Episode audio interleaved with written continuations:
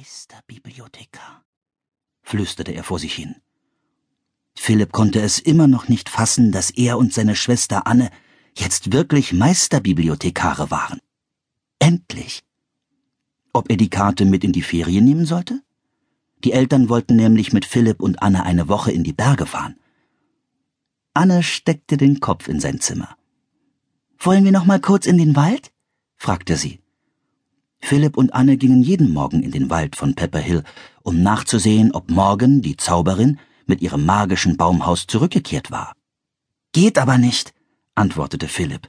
Wir wollen doch gleich losfahren. Und wenn Morgan da ist? fragte Anne. Wenn sie auf uns wartet? Hm. Also gut, gab Philipp nach. Lass uns nachschauen, aber wir müssen schnell machen. Er schnappte seinen Rucksack, stopfte sein Notizbuch, einen Stift und seine geheime Bibliothekskarte hinein und lief nach unten. Wir sind gleich wieder zurück, rief Anne. Geht aber nicht so weit, mahnte ihr Vater. Wir wollen in zwanzig Minuten fahren. Keine Bange, sagte Anne. Wir sind in zehn Minuten wieder da.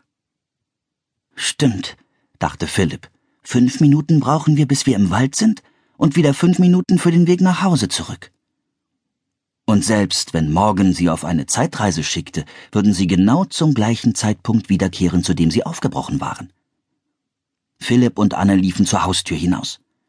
In der hellen Morgensonne rannten sie erst über den Rasen und dann die Straße entlang. Ich hatte letzte Nacht einen Albtraum, erzählte Anne. Was hast du denn geträumt? fragte Philipp. Ich habe von Feuer geträumt, berichtete Anne. Alles war dunkel und verraucht und die Erde hat gebebt. Glaubst du, das war eine Vorwarnung? Nein, Philipp schüttelte den Kopf. Albträume sind auch nur Träume. Die werden nicht wahr. Sie verließen die Straße und bogen in den Wald von Pepper Hill. Dort war es ruhig und friedlich.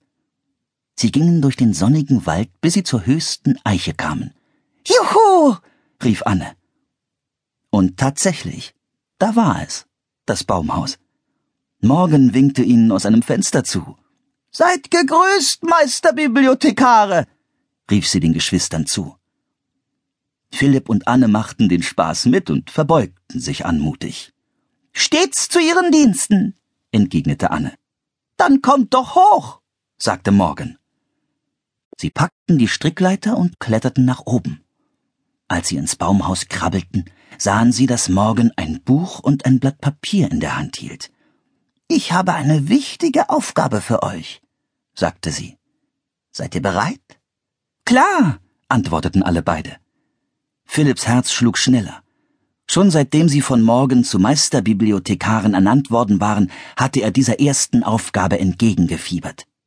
Ihr wisst ja, dass ich Bücher für die Bibliothek in Camelot sammle, begann sie. Philipp und Anne nickten. Nun, im Laufe der Jahrhunderte sind viele große Bibliotheken zerstört worden, berichtete die Zauberin.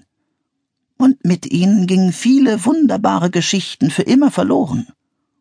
Wie traurig, sagte Anne. Das ist es, stimmte Morgan ihr zu. Aber ihr zwei Meisterbibliothekare könnt mit Hilfe des magischen Baumhauses einige dieser Geschichten retten. Zum Beispiel diese hier. Sie hielt das Blatt Papier hoch. Seltsame Worte standen darauf. Vir fortissimus in mundo. Hm?